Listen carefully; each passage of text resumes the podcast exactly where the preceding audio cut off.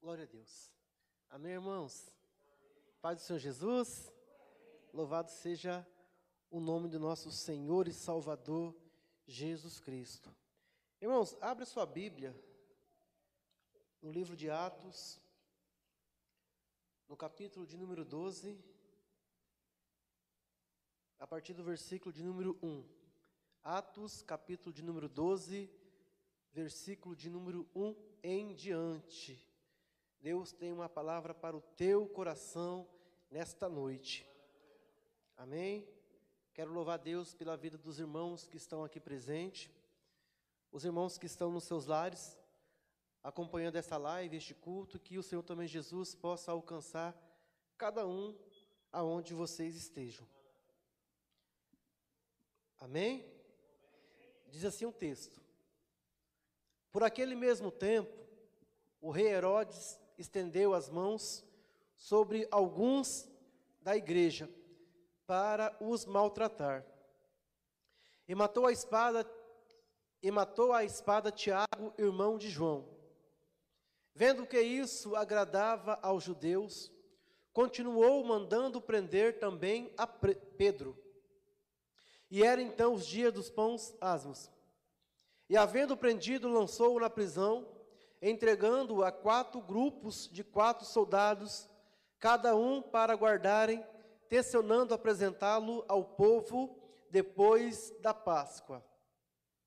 Pedro, pois, estava guardado na prisão, mas a igreja orava com insistência a Deus por ele. Ora, quando Herodes estava para apresentá-lo, nesta mesma noite estava Pedro dormindo entre dois soldados acorrentado com duas cadeias, e as sentinelas diante da porta guardavam a prisão. E eis que sobreveio um anjo do Senhor, e uma luz resplandeceu na prisão. E ele, tocando no lado de Pedro, o despertou, dizendo: Levanta-te depressa. E caíram-lhe das mãos as cadeias. Disse-lhe ainda o anjo: Cinge-te e calça as tuas sandálias. E ele o fez. Disse mais: Cobre-te com tua capa e segue-me. Pedro, saindo, o seguia, mesmo sem compreender que era real o que se fazia por intermédio de um anjo, julgando que era uma visão. Depois de terem passado a primeira e a segunda sentinela, chegaram à porta de ferro, que dá para a cidade, o qual lhes abriu por si mesma, e tendo saído, passaram uma rua, e logo o anjo se apartou dele. Pedro, então, tornando a si, disse: Agora sei verdadeiramente que o Senhor enviou o seu anjo e me livrou da mão de Herodes e de toda a expectativa do povo dos judeus. Depois de assim refletir, foi à casa de Maria, mãe de João, que tem por sobrenome Marcos, onde muitas pessoas estavam reunidas e oravam. Irmãos, esse, esse texto é bem interessante. Os irmãos conhecem esta passagem, onde fala de um grande milagre por intermédio do Senhor sobre a vida de Pedro. E o Joel, ele iniciou o culto nessa noite dizendo, falando a respeito da oração de Jabes. E, e esta mensagem, o qual o Senhor colocou sobre o meu coração, é sobre o propósito da oração. A oração, sabemos que ela é muito eficaz quando uma comunidade, quando uma igreja se une em favor de uma causa. Pode ter certeza que quando esta força se une, o milagre ele acontece. E eu achei uma frase muito interessante, eu quero aqui estar lendo com os irmãos. Diz assim: orar é conectar o altar com o trono, é unir a fraqueza humana com a onipotência divina. Esse é o significado da oração, que é conectar o altar com o céu e unir a nossa fraqueza humana com a onipotência, com o poder de Deus. Amém? O capítulo de número 12, no versículo de número 5, quero que a irmã Isis, coloca para mim. Diz assim: Pedro, pois, estava guardado na prisão, mas a igreja orava com insistência a Deus por ele. Em alguma outra Bíblia vai estar dizendo que a igreja orava de contínuo em favor de Pedro. Então, mas neste, nesse texto, neste versículo, eu quero falar do propósito da oração. Quando Pedro ele foi preso, quando Pedro ele foi guardado naquela prisão, a igreja vendo toda aquela situação, a igreja não ficou de braços cruzados. Os líderes na época se reuniram na casa de Maria, mãe de João, aleluia, e ali eles decidiram unir as suas forças, eles decidiram unir a sua fé em favor de Pedro. Tiago já havia morrido a fio de espada, Pedro era o próximo. Então a igreja, eu tenho certeza que a igreja disse com Pedro vai ser diferente. Pedro não vai morrer, porque nós vamos assumir esta responsabilidade. Nós vamos comprar esta briga. Nós vamos chamar o céu em favor da vida de Pedro. O profeta Jeremias vai dizer: Clamas a mim que responder-te-ei, anunciar-te-ei coisas grandes e firmes que não sabemos. Então, quando nós unimos a nossa força em prol de uma causa, pode ter certeza que a resposta ela virá. E é interessante que esta oração não foi uma oração de momento, não foi apenas um dia que eles se reuniram, mas eles disseram: Nós vamos orar enquanto Deus não fazer o milagre, nós não vamos parar de orar. Por que, que eu digo isso? No versículo de número 12, olha só o que diz no versículo de número 12 do capítulo de número 12: E considerando isso, foi a casa de Maria, mãe de João, que tinha por sobrenome Marcos, onde muitos estavam reunidos e orando. Então, quando Pedro chegou, ali a igreja ainda estava em oração. É interessante que a igreja assumiu aquele compromisso. E a igreja de hoje não pode ser diferente, amados. Nós temos que unir, chamar para nós a responsabilidade como igreja do Senhor pela causa dos nossos irmãos. Não é orar apenas uma vez, mas é orar até que Deus faz o milagre. Então eles tomaram consigo esta visão, este propósito. Nós vamos orar até que Deus liberte ele daquela prisão. Olha só, a oração, ela tem o propósito de trazer paz ao perseguido. No versículo de número 6. Olha só, a oração, ela tem um propósito de trazer paz para o perseguido. Ora, quando Herodes estavam, estava para apresentá-lo nesta mesma noite, Pedro estava dormindo. Olha só, amado, Pedro, ele era o próximo da lista. Naquele no outro dia Herodes iria apresentá-lo diante do povo para matá-lo. Mas Pedro, ele tinha consigo uma paz. Pedro, ele tinha consigo uma confiança. Essa confiança vinha de Deus. Essa confiança vinha porque ele sabia que a igreja estava reunida em oração. Pedro sabia que de alguma forma Jesus, Deus, iria operar o milagre na vida dele. Então a oração, ela tem o propósito de trazer paz para nós. Quando estamos aflitos, qual deveria ser a nossa atitude? Orar. Oração. Porque a oração, ela traz refrigério. A oração, ela traz paz para a nossa alma. Por mais que estamos passando por luta, por dificuldade, por mais que nós sabemos que iremos morrer amanhã, nós não estamos preocupados com isso, porque a oração, ela trouxe paz para a nossa alma. Você conseguiria dormir se soubesse que iria morrer no outro dia? Hã? Não, né? É difícil, né?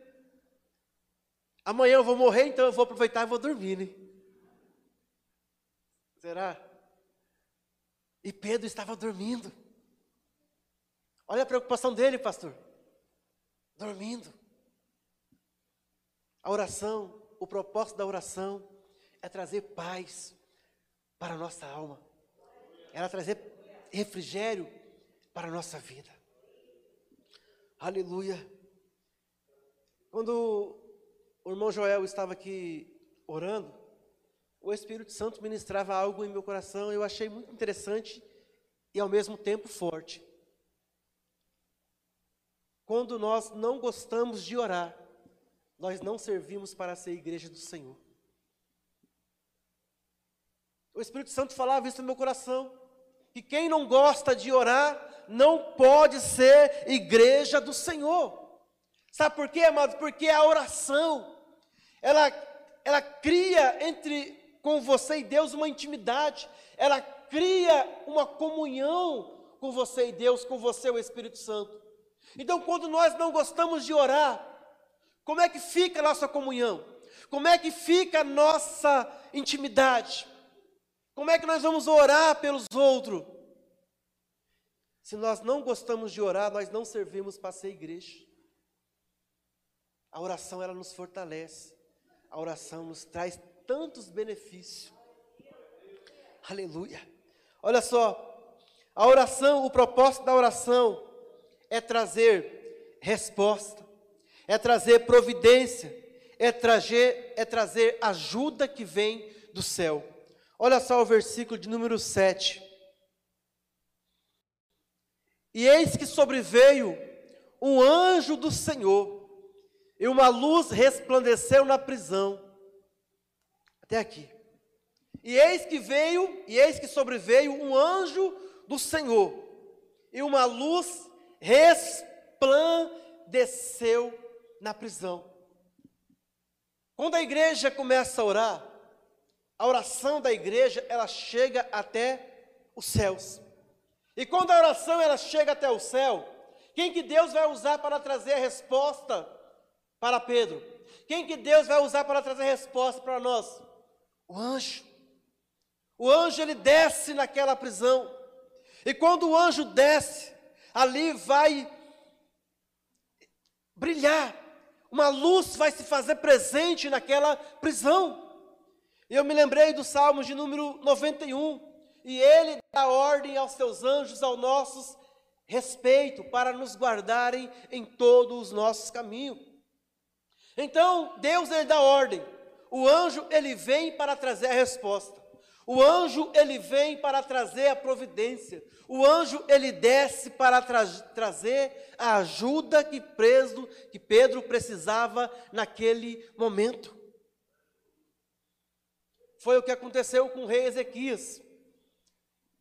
Quando o exército inimigo, comandado por um rei, veio afrontar. O rei, aleluia, escreve uma carta afrontando a Deus. Ezequias, aleluia, ele pega aquela carta e ele vai levar aquela carta para onde? Para o altar. E ali ele vai apresentar aquela afronta diante de Deus. E a Bíblia diz, amados, que Deus ele envia um anjo. E aquele anjo ele desce e mata, fere mais de 185 mil soldados assírios. Apenas um anjo. Quando Ezequias levou a afronta para o altar, quando Ezequias pegou aquilo e trouxe para a presença de Deus, clamando resposta de Deus, então Deus envia o anjo, e o anjo mata, fere 185 mil soldados. Apenas um anjo que recebeu uma ordem de Deus. São tantos milagres que, que Deus enviou por intermédio de anjos. Então o anjo ele desce naquele dia, naquela prisão, naquela noite, para trazer ajuda para Pedro.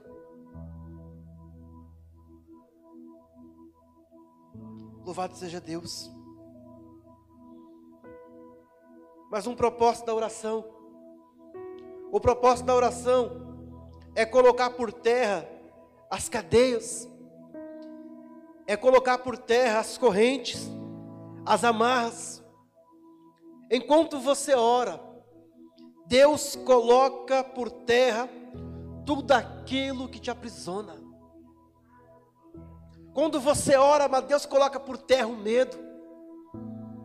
Quando você ora, Deus coloca por terra a depressão. Quando você ora, Deus coloca por terra a tristeza. Quando você ora, Deus coloca por terra as correntes, as amarra. Quando você ora, Deus coloca por terra todo impedimento. Quando você ora, Deus ele traz livramento, porque a oração ela tem poder. A Bíblia diz que Pedro estava guardado, aleluia, ali Pedro estava com suas mãos amarradas. E quando o anjo desce naquele lugar, a Bíblia diz que as cadeias que o prendiam caíram por terra. O que te aprisiona? O que te amarra? Será que são os seus pensamentos? Será que são os seus medos? O que te prende? O que te apavora? Começa a orar. Começa a clamar a presença de Deus. Que tudo isso vai cair por terra. Aleluia. Então o anjo ele aparece naquela prisão. E quando ele aparece, aquilo que amarrava Pedro, agora não amarra mais, porque caiu por terra. Olha só, dizendo, dizendo: levanta-te depressa. E caíram-lhe das mãos as cadeias, ou as correntes, as amarras. Aquilo que estava amarrando Pedro caiu por terra.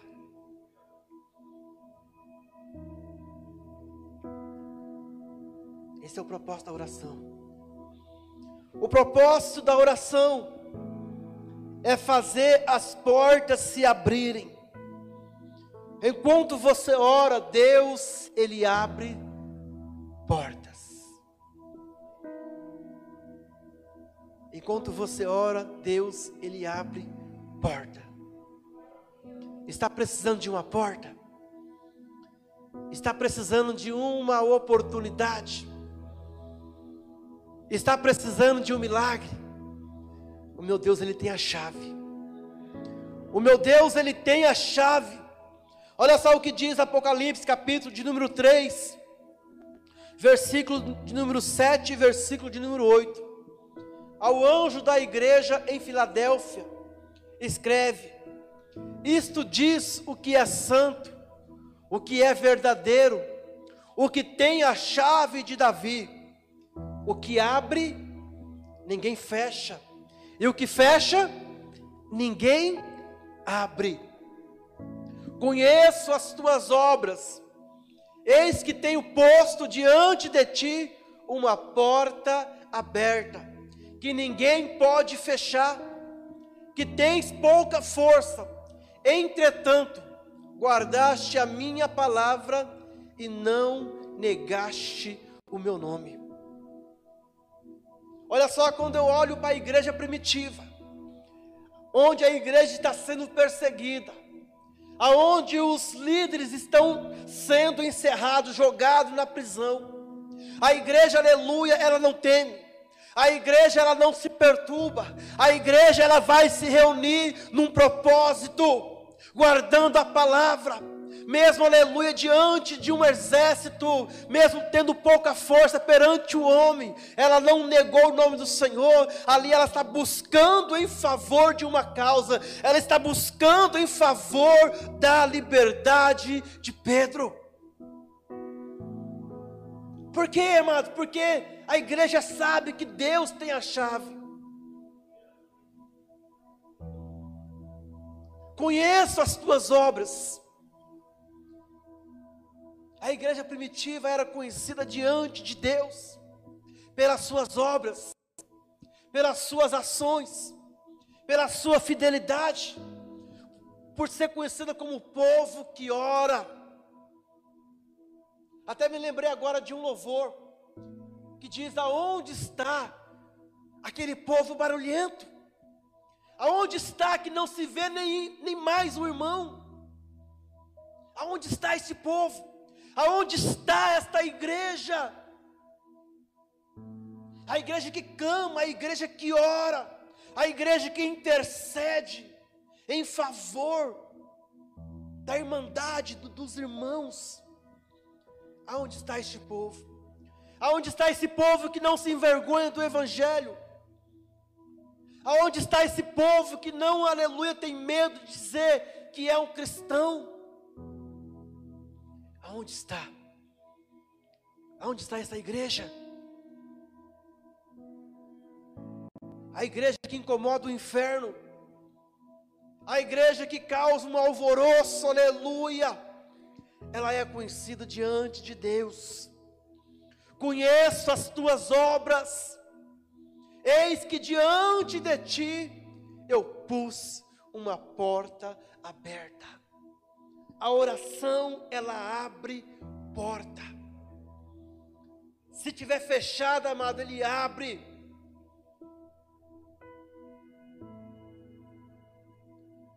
Eu sempre digo que Deus ele opera milagre tanto com porta fechada como com porta aberta, porque ele tem o poder para abrir e para fechar.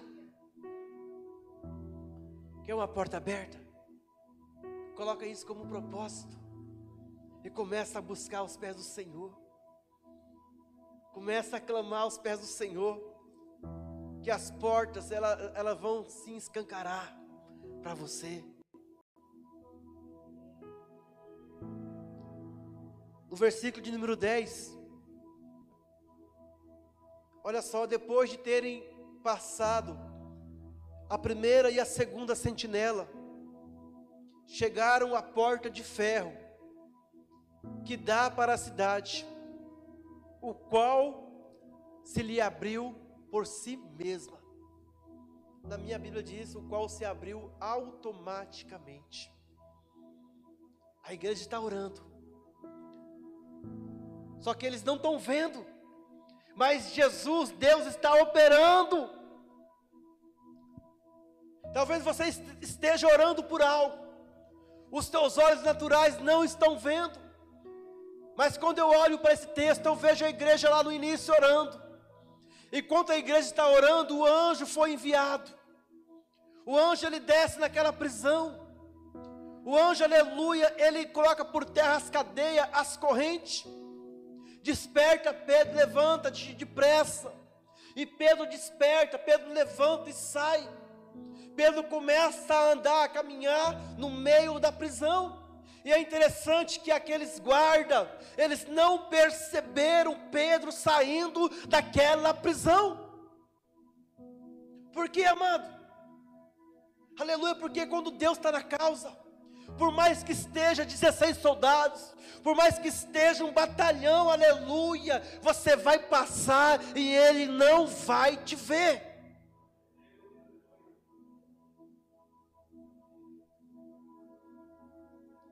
Me lembro de Elias, quando profetiza, aleluia, sobre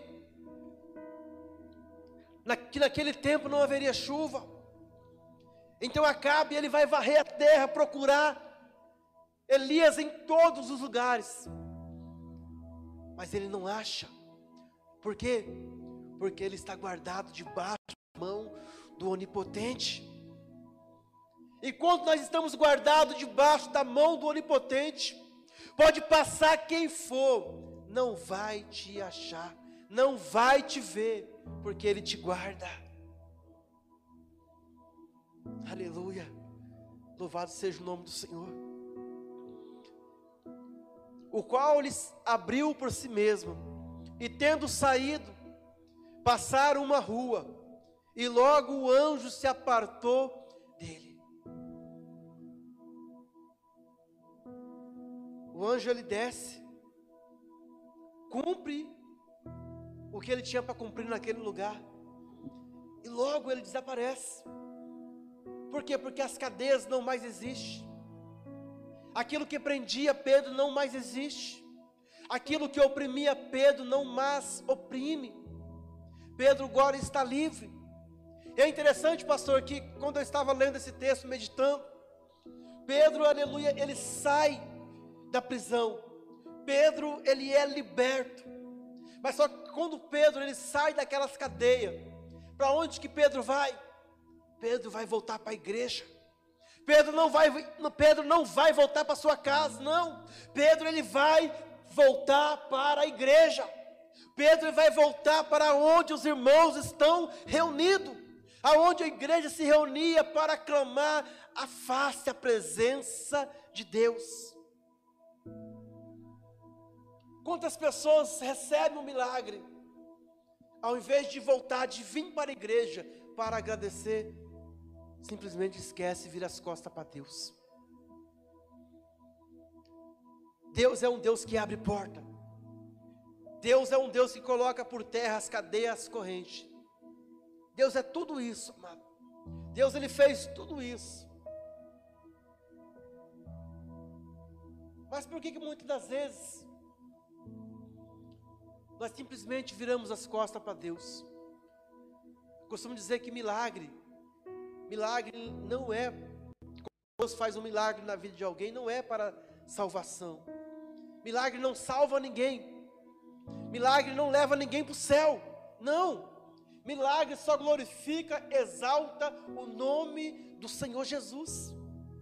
O que vai me levar, o que vai te levar para o céu, é a sua intimidade, é a sua comunhão com Deus, a sua entrega, a sua fidelidade a Ele.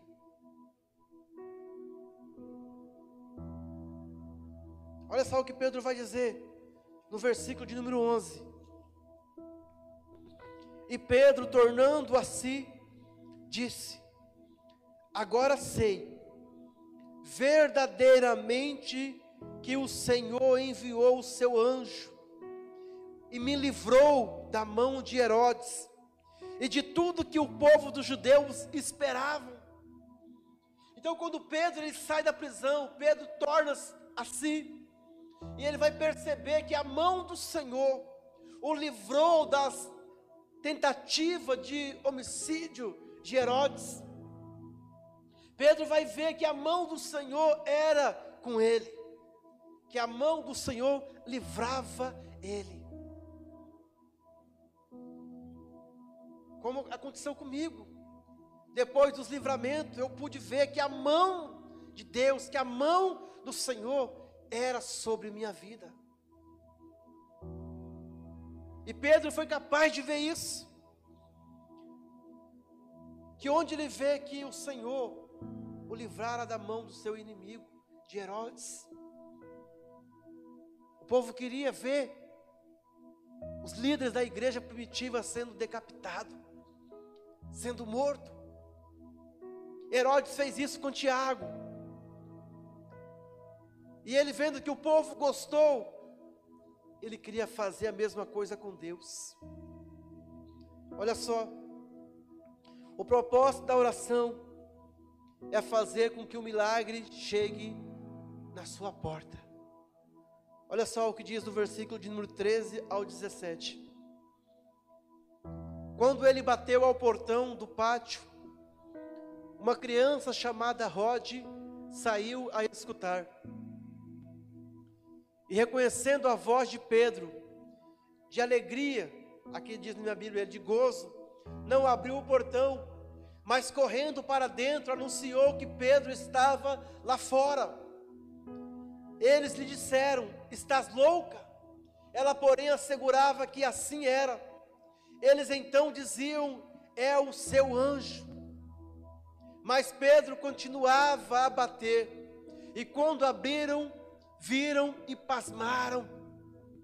Mas ele, acenando-lhes com a mão para que se calasse, contou-lhes que o Senhor lhe tirara da prisão e disse: Anunciai a isto a Tiago e aos irmãos. E saindo, partiu para outro lugar. Amado, olha só que interessante. A igreja, pastor, orando. Deus liberta Pedro, Deus guarda Pedro. E de repente, quem está no portão batendo? Pedro era um milagre. E o milagre estava batendo no portão deles. E por muitas das vezes, por mais que nós ora, O milagre vai acontecer e quando acontecer, muitas das vezes nós não vamos acreditar. Quando a menina saiu, ouviu que era Pedro, voltou e disse: Ei, Pedro está batendo lá fora. Pedro está no portão. Por um instante eles não acreditaram. Por quê? Porque aos olhos do humano, era impossível Pedro sair daquela prisão, daquele cárcere. Mas quando nós servimos um Deus, amado, um Deus que faz o impossível, tudo pode acontecer. Ei, se você está orando, se você está clamando por algo, Deus ele vai trazer e vai colocar na palma da tua mão. Deus vai fazer com que, com, que com um milagre vai chega diante de ti. Então não desista de orar. Abraão orou 25 anos para que o milagre nascesse em sua casa.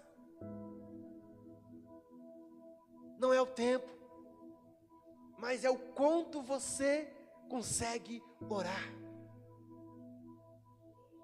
Não desista. Não desista, pois o milagre vai bater na sua porta. Olha só. A igreja era perseguida, amado. Eu quero encerrar esse, essa ministração com o versículo 24, onde diz: E a palavra de Deus crescia e se multiplicava. Se coloca em pé. Em tempo de crise, não deixa de orar. Em tempo de crise, não deixa de acreditar em Deus. Quanto mais a igreja era perseguida, muito mais a palavra de Deus se multiplicava. A igreja primitiva cresceu de uma forma tão grande que espalhou o cristão para o mundo inteiro. E hoje, por muito menos, nós deixamos de fazer o ID. Hoje, por muito menos, deixamos de pregar o Evangelho. Por causa do egoísmo, por causa do orgulho.